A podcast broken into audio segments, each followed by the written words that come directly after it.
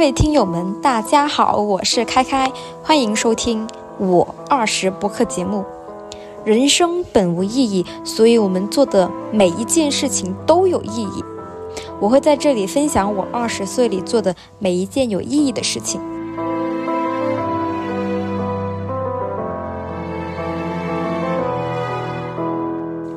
节目的第三期呢，我要分享的是我看了《消失的她》这部电影之后的观后感。我是六月二十六号去看的，但现在已经是过了四天之后的七月一日，我才来录制这个播客。其实看完的当下，我的情绪是最强烈的，我应该在那个时候就立马去录，但为什么没有呢？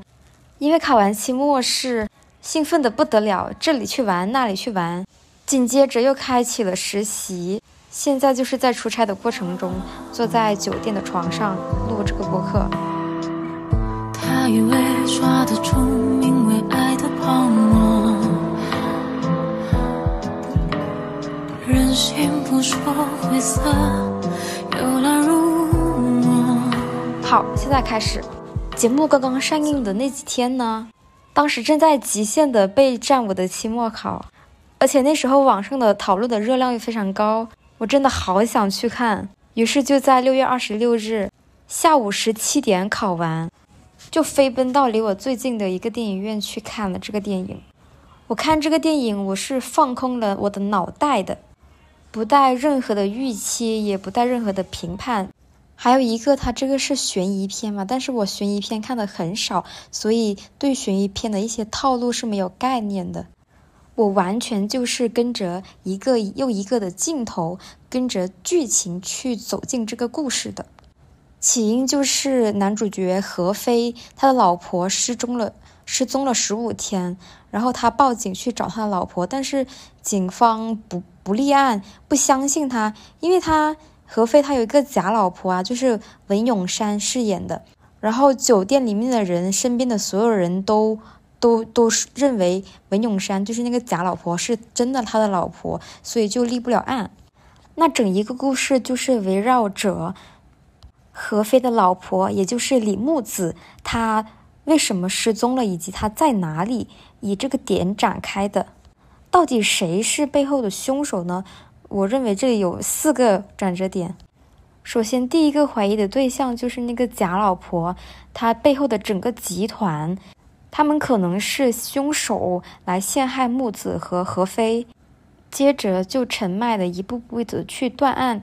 于是就来到了第二个转折点，凶手可能就是木子他自己，他自己把自己给搞失踪了，以此来折磨她的老公何飞。陈迈他的解释是说，呃，木子发现了她老公何飞赌博之后，对他非常的失望。所以想要搞这么一套去折磨她老公何飞。随着继续的探案，然后又出现了第三个转折点，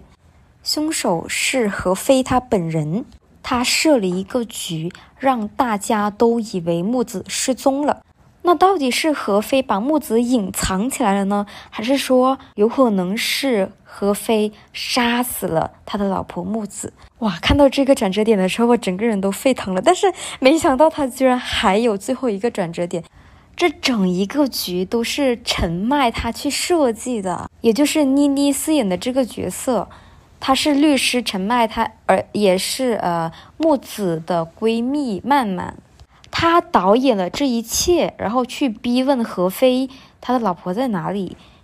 虽然朱一龙演的这个角色何飞他是第一的主角，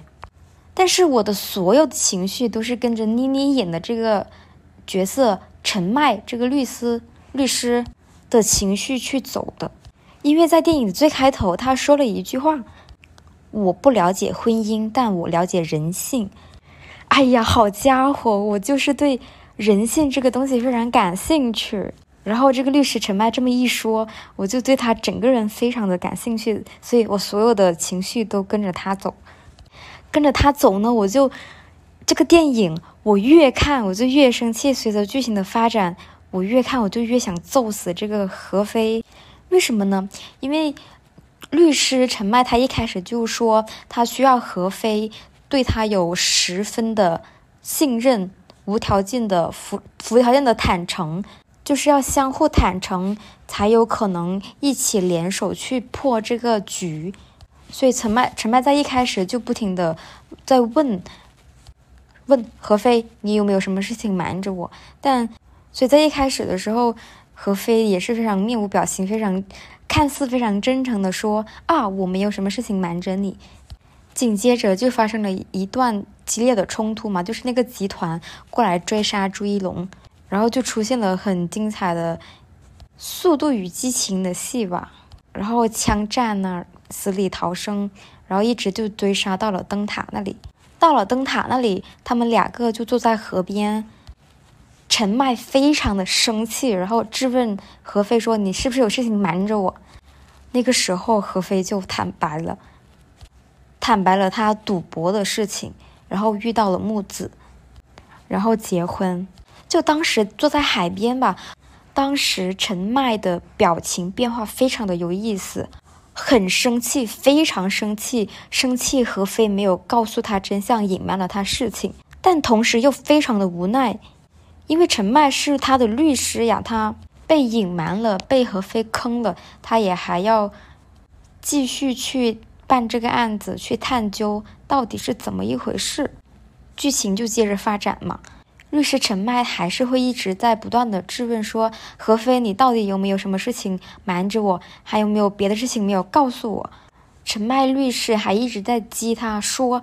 何飞，你就是因为赌博了，所以木子对你失望了，所以木子就要设计这么一个大局来陷害你，来折磨你。”而每一次何飞的回应都是非常的激烈，非常的反常。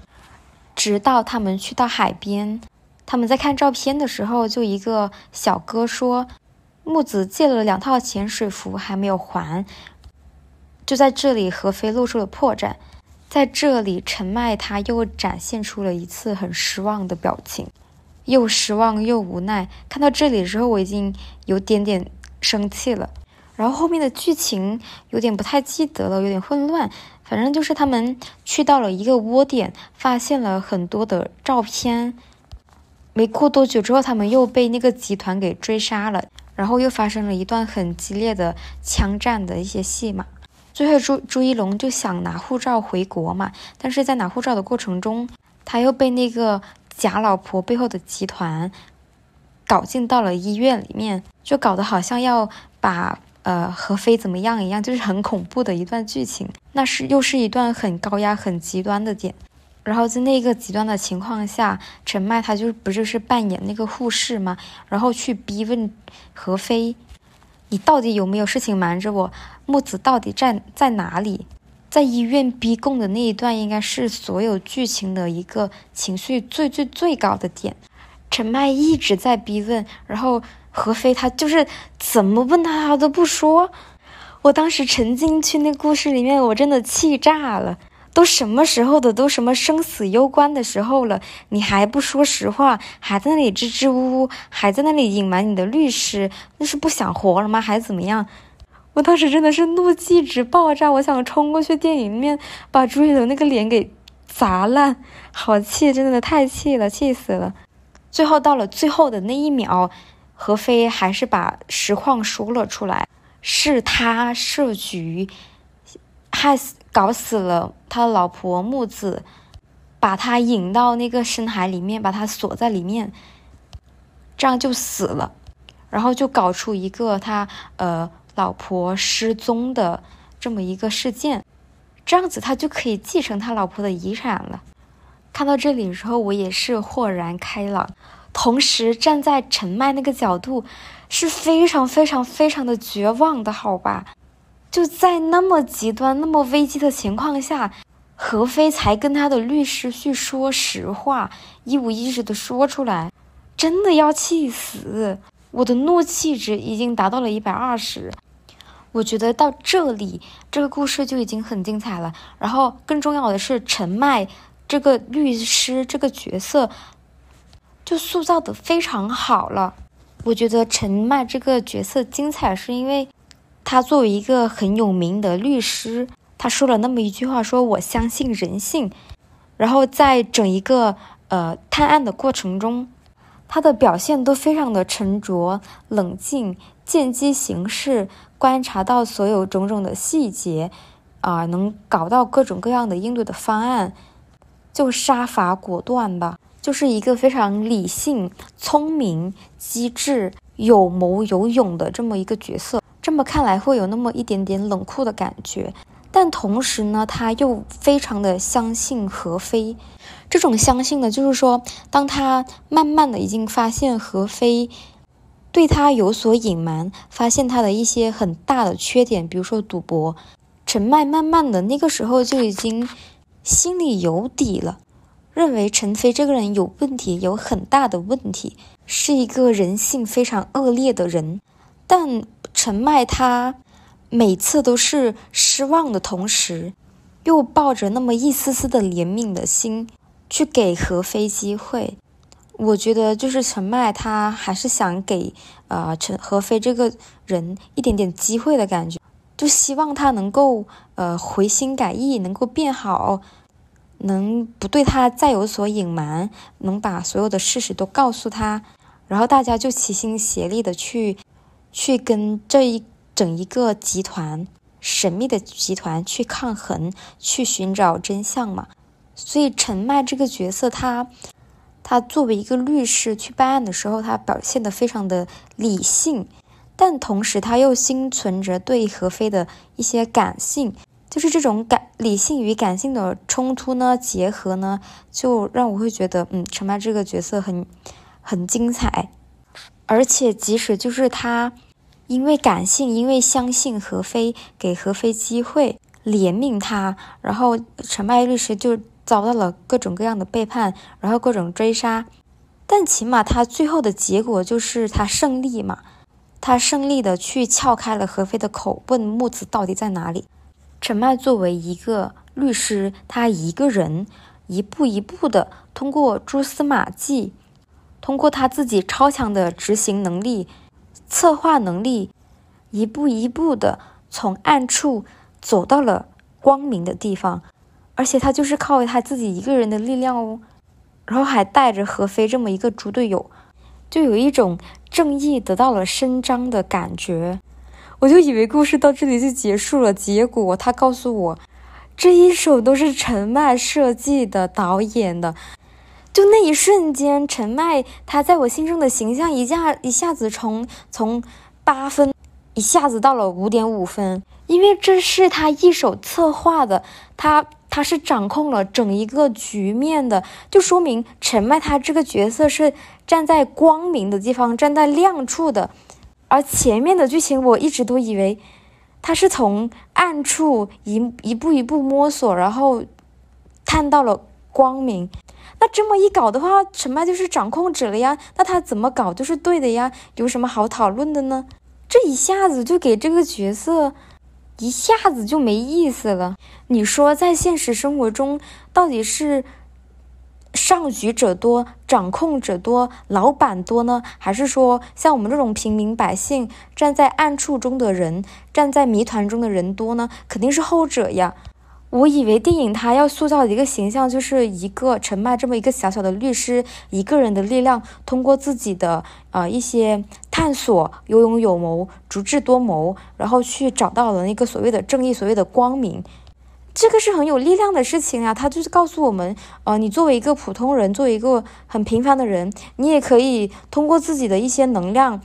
通过自己的努力去找到所谓的正义，找到所谓的真平，为自己争取很多很多的机会，去实现自己的人生目标啊等等之类的。好家伙，他他陈麦根本就不是一个普通人，他根本就不是一个平凡人，而且，而他是一个掌控者。掌控者有什么好讨论的呢？你自己都已经知道了规则，知道了套路，知道了人性，然后去运运筹帷幄，去掌控一些东西。这种既定的东西一点都不有趣，就很像那个《天道》里面的《天道》里面的丁元英，他自他他是丁元英是大佬嘛，他自己就已经站在了九第九层大气层了已经，然后他站在第九层去运筹帷幄，去运作第五层的事情，那肯定就是非常轻松啊，小意思啊。那丁元英这个人物有什么意思呢？我们又成为不了丁元英那样的人，我们又不是那种大佬，反而像像萧亚文这样的，他站在第五层这样的人，他通过自己的努力，踏踏实实的，呃，做好自己的事情，然后看到机会就抓上去，就抓住机会，然后就实现了人生阶级的跨越。那肖尔文他当然是不知道整个局是要怎么走的呀，他也不知道丁元英会给他机会去当那个公司的总裁呀。但他就是作为一个小人物，相对于丁元英来说的小人物，他就是一步一步的做好自己，一步一步的争取了机会，然后就实现了自己的目标。那萧亚文这个角色对于我们普通人来说才是最有参考价值，才是最有意义的嘛？你丁元英对普通人来说有什么意思呢？所以陈麦这个角色也是一样的，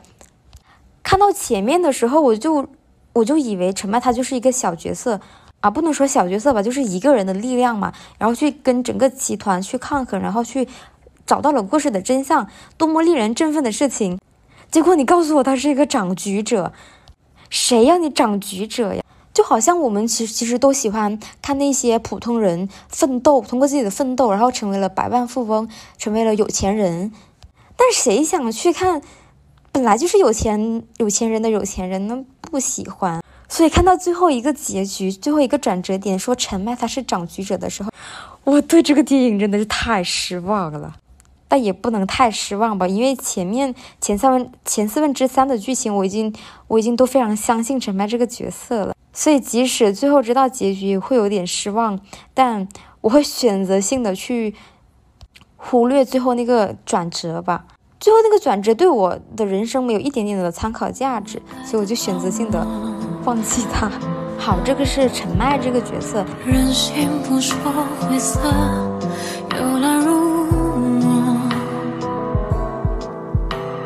怎么才都看透故事的结果？然后另外一个就是木子这个角色，我在木子这个角色上也感受到了一些东西。就看完电影，大家都会说啊，大家都会讨论说啊，木子就是个恋爱脑啊，随随便便的就相信了一个男人呐，然后被骗走了钱财呀，巴拉巴拉巴拉的。但我非常讨厌“恋爱脑”这个词，人性那么的复杂，爱这个东西那么的复杂，你就用一个这么“恋爱脑”这么形容，就概括了木子这个人。恋爱脑这个词太弱太模糊了，一点力量都没有。我反而是看到木子他身上非常勇有勇气的。木子他应该算是家里是富二代吧，然后他自己有自己的美术艺术事事业。他是一个非常单纯的人吧，单纯指的是他嗯，就一直相信世界都是美好的嘛，世界都是充满爱的嘛。所以他木子整个人他也是感觉给人感觉他是充满爱的。所以他就毫无保留的，一开始就去，呃，喜欢上何飞的人，何飞这个人，相信何飞这个人，甚至爱上何飞这个人。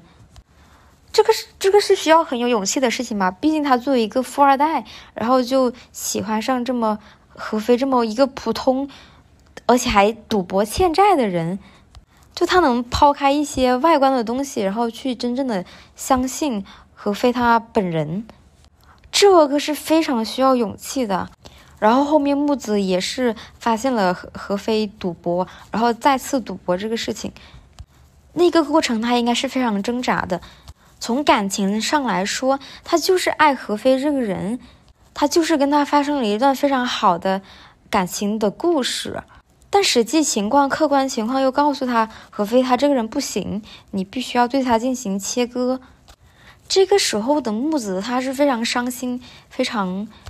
受到伤害的。但大家往往就会把这种受到伤害的这个结果，把它判定为说啊，木子你就是个恋爱脑。你看吧，你这么单纯，这么这么傻，被骗了吧，伤害了吧？可是我们要知道，你会受到伤害，是因为你，你付出了爱，你相信了那个人。爱这个事情是非常有能量的事情，是非常困难的一件事情。爱是一个非常有勇气的行为，很少很少很少的人能够做到。为什么能够做到？因为我们在准备开始爱的那一刻，就已经想到了我可能会受伤的那个结果，于是乎就没有勇气去打开自己去爱别人，爱就是有一种嗯，打开自己让别人来伤害你的这么一个机会。你说谁那么有勇气把自己打开，让别人来伤害你呢？大家都不愿意，也不敢吧。所以那些非常理智的说我们不要恋爱脑的人，往往就是爱的能力非常弱的人。就是他们不愿意相信去别人，就是要理性的分析这个人到底是好是坏，到底这个人是真诚的还是不真诚的，权衡了各种各样的之后呢，就即使你当下是很喜欢、很爱那个人，有那么很冲动，但考虑考虑来考虑去之后，你就阻止自自己去爱爱别人或者爱任何的东西。那这个其实归根到底就是你没有爱的能力，你害怕受到伤害，所以你不敢付出，不敢打开。从出生到现在，到大一、大二，二十多年来，我对我自己的评价就是，我是一个很理性、非常理性的人，非常冷漠的人。我甚至会以这个理性为傲。我会觉得哇，我好酷呀！我能够对待一件事情非常冷静的去分析它的优点、缺点，然后再去判断要不要去做这个事情。这种理性的思考呢，就可以让你做事情的成本降到最低，你遇到的风险降到最低。我真的觉得这个事情好酷，哦我怎么那么棒？我怎么这么的理性？我怎么这么的会分析？但同时，我也发现我是一个。非常非常难相信别人的人，我甚至应该说，我从小到大都没有完全的相信过任何一个人，包括我的父母，包括我的亲人，或者包括各种各样的同学朋友，我都没有完全的去相信过任何一个人，就是因为我会理智的去分析啊，客观的去分析啊，客观的去阐述一些事实啊，我真的是觉得我太酷了。但慢慢的到了大三、大四、大四之后，我才发现，就是。我这种引以为傲的理性，它恰恰反映的就是我爱的能力的弱，非常非常非常的弱，弱到我不会毫无保留的去相信任何东西，去喜欢任何东西，去热爱任何东西。比如说，有的人很很喜欢什么打游戏，非常热爱打游戏，或者跟什么人谈恋爱，爱的死去活来，在我身上完全是不可能发生的。所以从大三开始呢，我就慢慢的尝试着去，嗯，打开自己，甚至毫无保留的去相信别人，去，去欣赏别人，去赞美他人，去爱别人，即使对方曲解了我的意思，没有 get 到我的意思，没有接受到我的情绪的表达，没有接受到我对他的欣赏，没有接受到我对他的喜爱，甚至有可能他会。利用我对他的喜欢过来伤害我，我都觉得 OK，都无所谓。我表达了我的情绪，我表达了我的喜欢，我表达了我的热情，我认为这才是最重要的。至于他们怎么搞，我觉得真的无所谓。我觉得全盘托出，那是一个非常有勇气、非常有力量、非常有能量的事情。我甚至会有意识、意识的去锻炼有这种爱的能力。我真的觉得受到伤害也无所谓啊。但是，我最后看到木子，他受到伤害的代价是他被杀死了。那一刻，我整个人都绷不住了。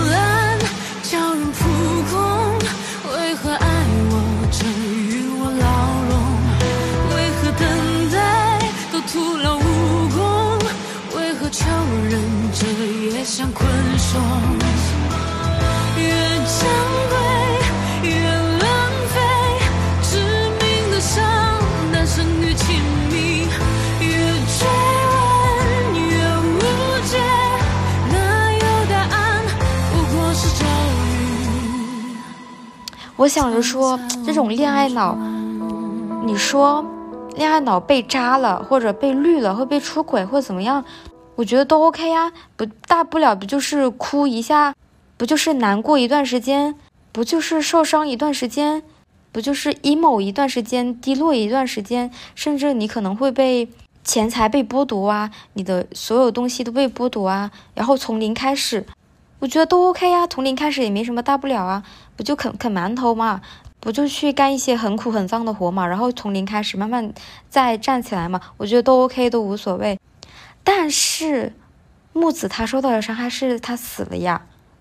死了，游戏就结束了。即使我认为我是一个玩无限游戏的人，无限游戏呢，它就是以死为终嘛。如果你死了，那个游戏那就结束了呀。所以在看到木子他死，知道他死了那一刻，我整个人非常的震惊、难过，我都在我都在电影院里面哭出来了。我觉得好不可思议，因为在最近的一段时间，我会觉得，呃，你真诚的去爱别人，然后受到伤害，我觉得真的无所谓。但是。如果这个代价是你死掉的话，那我就真的有所谓了呀，那完全就不 OK 呀，所以我整个人就很崩溃。但是说实话，一个普通人，你全力的去爱别人，你最大的代价肯定不会是死掉，因为你没有被杀死的杀死的价值，就是一个普通人，然后别人把你杀死了。那个杀你的人，他能得到什么好处呢？没有什么好处啊！我又不是什么亿万富翁，你杀死我了，你又不能继承我的财产，你又不能干嘛干嘛，你杀死我没有任何价值呀！因为我作为一个普通人，其实就是没有什么价值的。所以我觉得，作为一个一无所有的普通人，依然还是能够去打开自己，去相信别人，去爱别人的。但是作为李木子，他不可以，他是富二代，他有很多很多的遗产，他有很多很多的钱。他不能够恋爱脑，他不能够毫不相信的去相信别人，去爱别人，因为他非常的有价值，这个价值大到会，会会会让你死掉。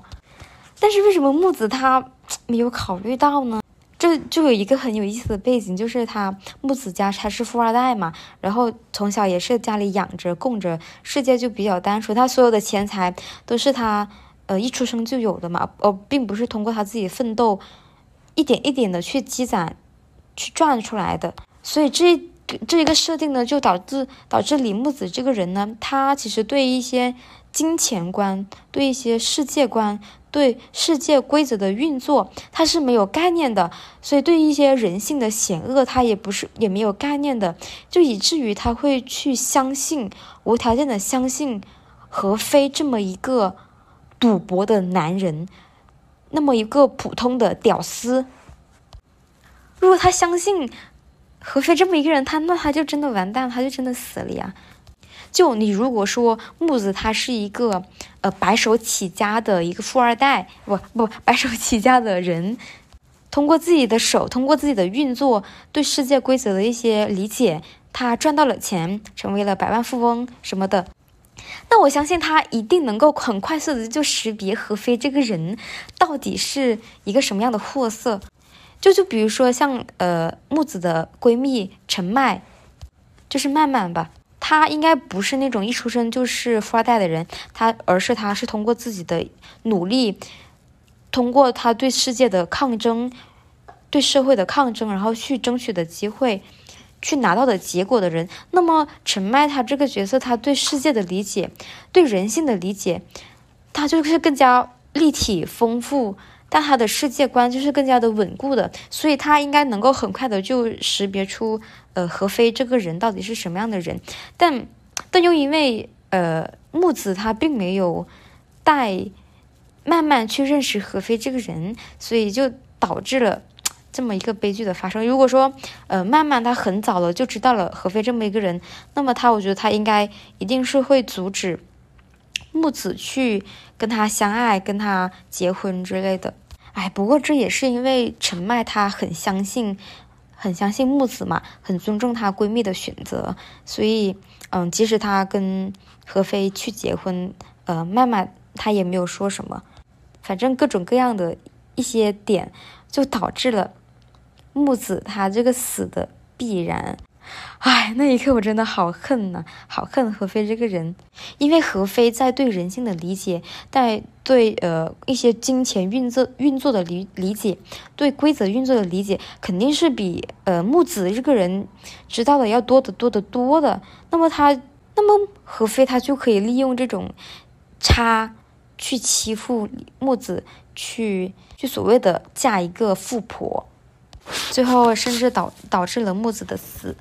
确实，大家在看完这个电影之后，都都非常明确一个点，就是男生的基本盘，男人的基本盘就是那么的差，让大家再次擦亮擦亮了眼睛。在这一点上，我不得不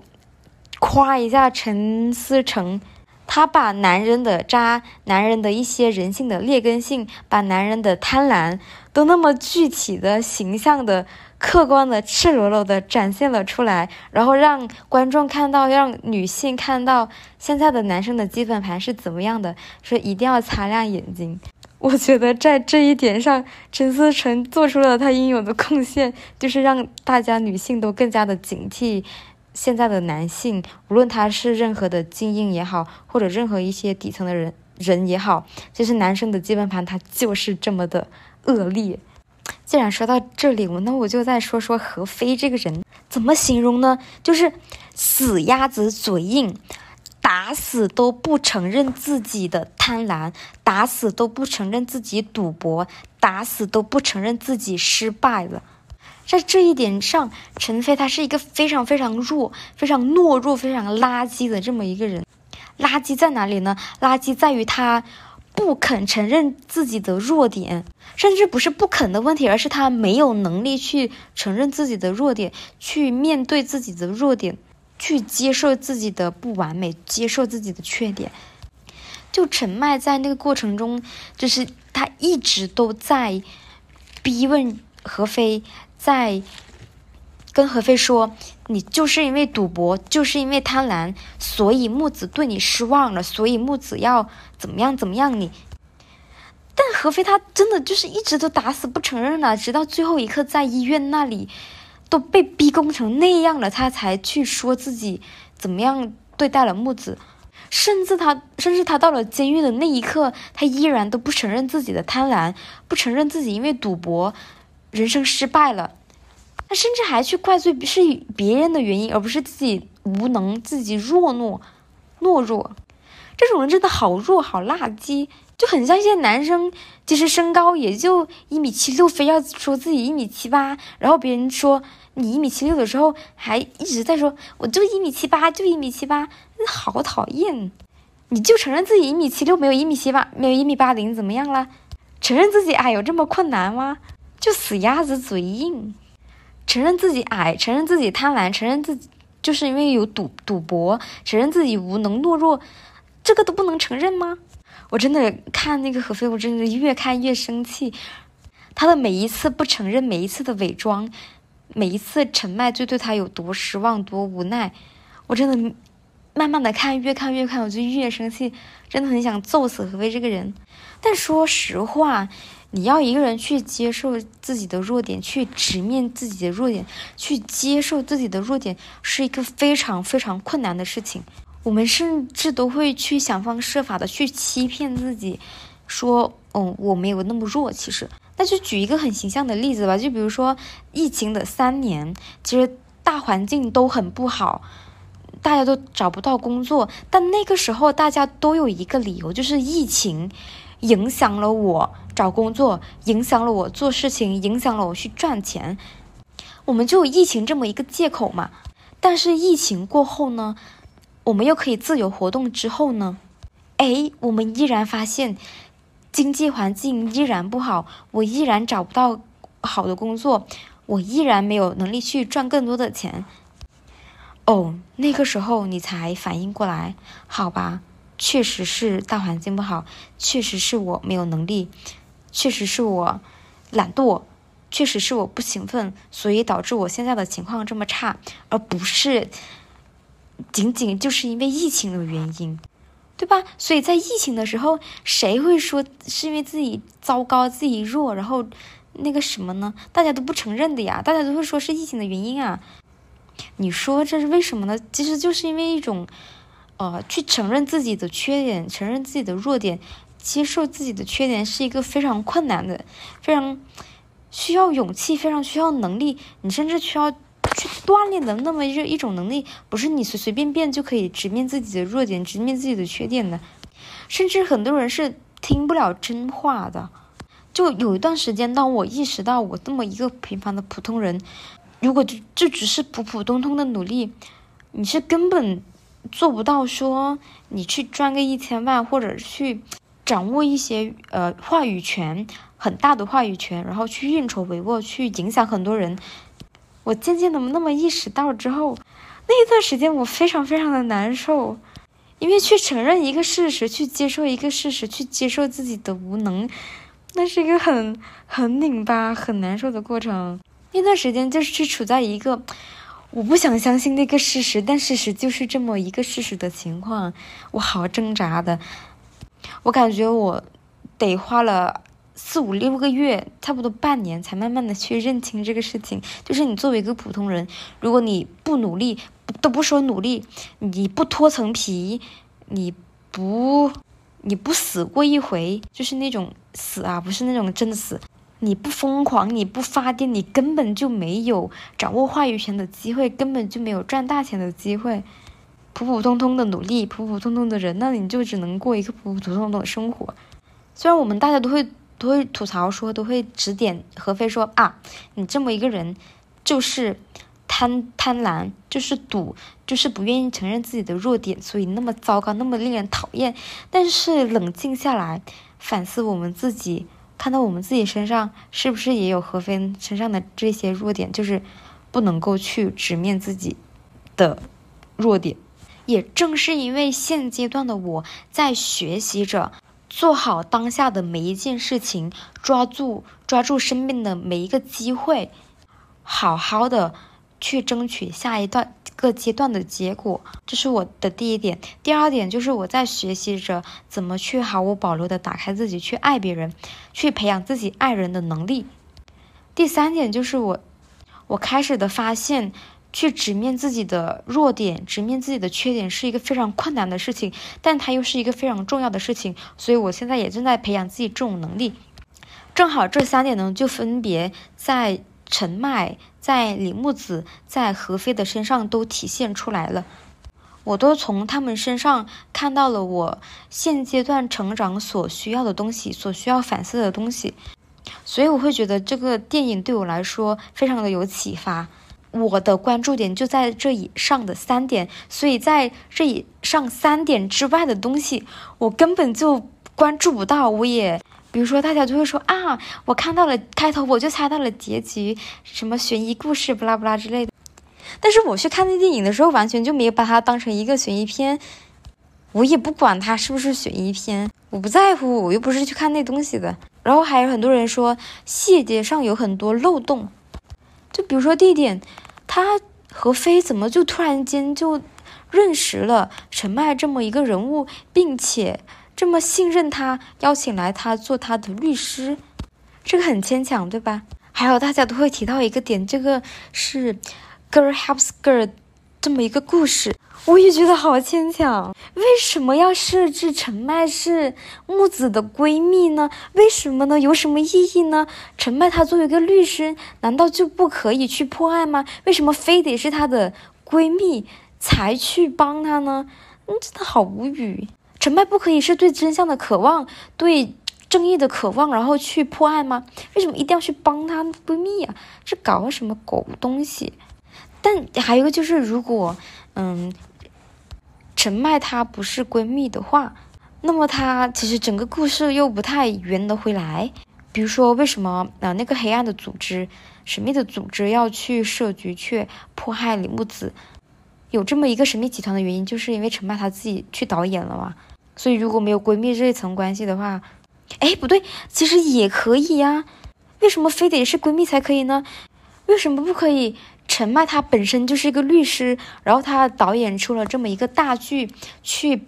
逼找出真相，去逼供陈飞，也不需要去设置陈麦她就是个大导演啊。为什么非得是大导演？就是律师不可以吗？这是一些套路，就把这个故事故事给写俗了。还有一点，我觉得很遗憾的是，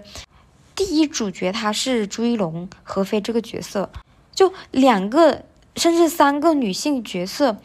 都用来辅助作为工具人去塑造朱一龙了。就是你比如说陈飞这个角色。他有很多失望又无奈，但是又必须得相信陈飞的时刻。那个时嗯时刻呢，就是妮妮的表情上是有一些很微妙的表情变化的，但是那那个表情变化呢，导演都是一个放一个远镜头，一笔就带过了。我就想说，你为什么不能给一个特写呢？不能给一个长一点的镜头去捕捉这种情绪的变化呢？那这种情绪的变化难道不是很精彩吗？唉，结果就是一笔带过。完全就是浪费了妮妮的演技，妮妮在这部电影里面完全就是一个打辅助的作用，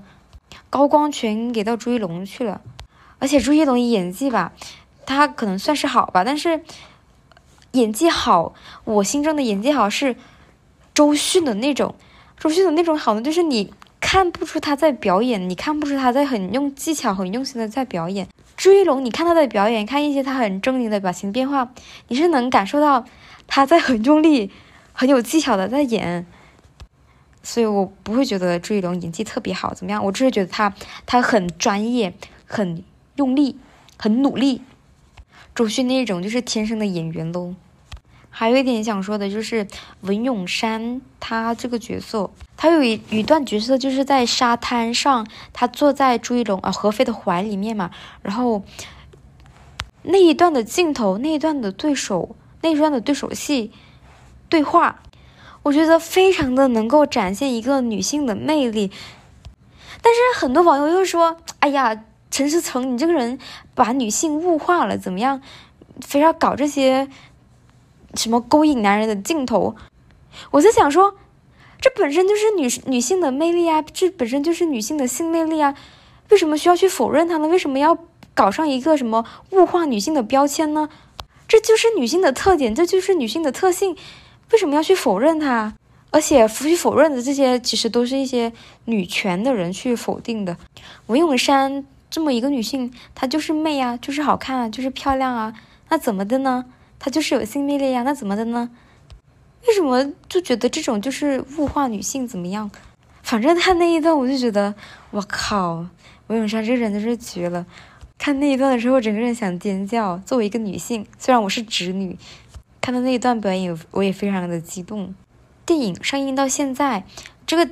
电影它的热度是很高的嘛，然然后票房也很高什么的。然后反对的声音肯定就肯定会同时出现的嘛，大家都会说陈思诚这个人怎么样啊，就是演烂片啊、商业片啊怎么样？但是你们难道不非常的羡慕陈思诚这个人吗？他非常的有商业头脑诶。我看过他当时对那个《唐探三》的一个采访，他就是很坦诚的说啊，他做这部电影在大一的时候上映，他就是顾虑到了呃商业性，顾虑到了一些合家欢乐，他就是会去研究大众喜欢什么样的东西，然后他就去导去演出什么样一个片子，让大大家去看，大家去买票房。还有个采访就是他说，有人问他说陈思诚啊。消失的他这部电影招商上有什么困难吗？容不容易？然后陈志成说：“嗯，不困难。一开始就找到了几个呃投投资商，然后后面拍着拍着，陆陆续续的其他的广告主也就进来了，所以就不困难。你看，哇，陈思诚这个人真的是一方面他又能赚到钱，一方面他又能写出他自己想要编的故事。”又赚钱又又又能做了自己想做的事情，你说谁不羡慕呢？大家都是又嫉妒又讨厌又羡慕，就面包跟理想嘛，他就是一个平衡好的很好的一个人。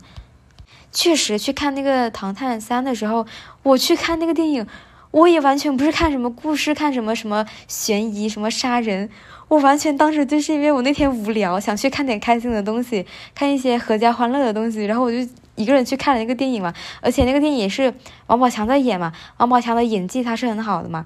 一个喜剧演员演出来的东西非常的好。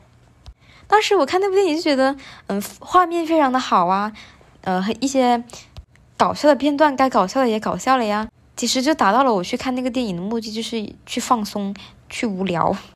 就一部。作品火的作品，它一定有好的一面，同时也会有厉害不好的一面，这是必然存在的。那么觉得这部电影不好的，肯定有各种各样的角度嘛。比如说，嗯，悬疑的套路很很很很老土啊，故呃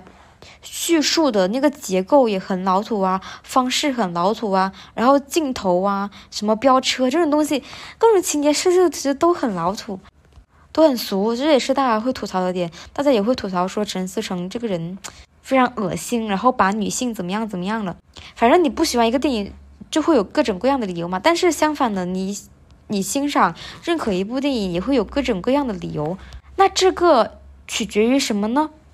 取决于你当下你在干什么，取决于你对那个电影的预期在于什么。比如说，我其实我当下的就是学习着怎么去呃。好好的做好当下的每一件事情，去争取每一个机会，就像陈麦一样。然后我也会学习着像麦子一样啊，木子一样去学习去爱别人。同时，我也会学习着去呃直面自己的弱点。那么我现阶段我关注的到的就是这三点。那么我去看这个电影的时候，我就看到了这三点，我会就觉得这个电影非常的好嘛，就表达出了我想要看的东西。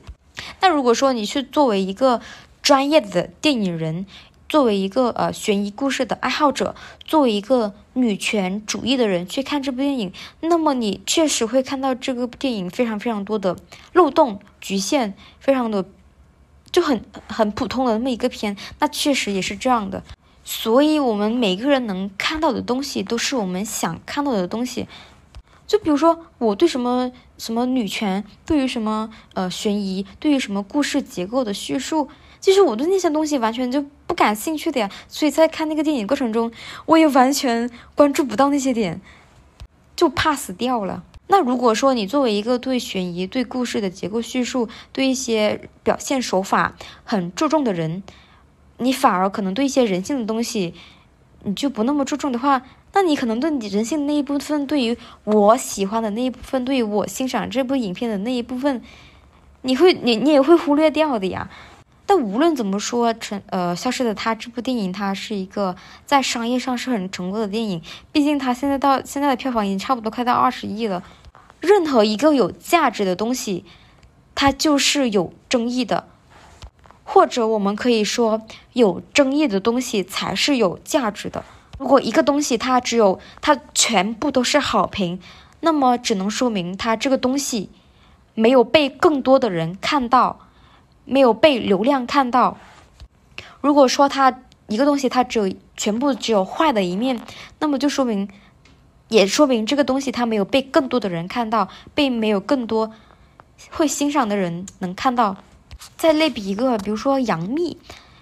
喜欢她的人就会喜欢她，不喜欢的人就会说她没演技啊，整天上综艺啊之类的。喜欢的人就会说啊，她就是漂亮啊，她就是有野心啊，她商业能力就是很好，很会赚钱。再比如说肖战这个人，作为粉丝他就非常非常喜欢他喽。那作为一个非粉丝，像我哦不，像作为一个非粉丝或者作为别的人，那非常多的人就是吐槽肖战这个人。但无论是杨幂或者肖战，是像华晨宇，像甚至像呃李宇春这样的人，他们都是很有争议的人物。他们是争议人物，说明他们有被争议的价值。如果没有被争议，那么只有一个原因，就是你还不够有流量，不够有价值，不够还不够格被别人看到。好啦，以上就是我看到《消失的他》这部电影之后的一些感受，各方各面的个的感受吧。哇，到这里我突然觉得我自己非常的牛逼，非常的棒，就是我能。看一个电影，然后对它产生很强烈的情绪，我能够用播客的形式在这里认认真真的把我所有的情绪一二三四点都梳理出来，系统的说出来，我喜欢的，我不喜欢的都都梳理出来。就如果仅仅只是发朋友圈或者发微博或者发小红书去吐槽的话，其实那些呃文字吧都。蛮情绪化，然后都不能够沉下去。你发完那些文字之后，就会让你整个人更加浮躁。但如果你做播客，很完整的梳理下来之后，你就觉得哇，我的输出完整了，这种感觉非常棒。所以，嗯，我非常鼓励说，大家如果遇到了什么样的事情，不仅仅是看电影啊，或者你看书，或者你遇到了非常呃重大的事情、难过、开心的事情，都可以尝试着说，嗯，去一二三四点把它都列出来，去剖析分析自己这一过程。做我作为一个内向的人哈，我觉得这个过程是非常开心、非常有能量的，所以我会觉得我自己非常棒。好的，本期节目到这里就结束啦，非常感谢能够听到这里的朋友。如果你能订阅我二十这个栏目，那我就会更加感激了。你们的每一个收听、点赞、评论、订阅，都是我创作的巨大动力。感谢感谢。人生本无意义，所以我们做的每一件事情都非常有意义。我们下期再见，拜拜六。出口就在身后，只需要回头。为什么人们却亲手上一把锁？不甘不得不休，求人自求。为爱，为爱，为爱，都只是为我。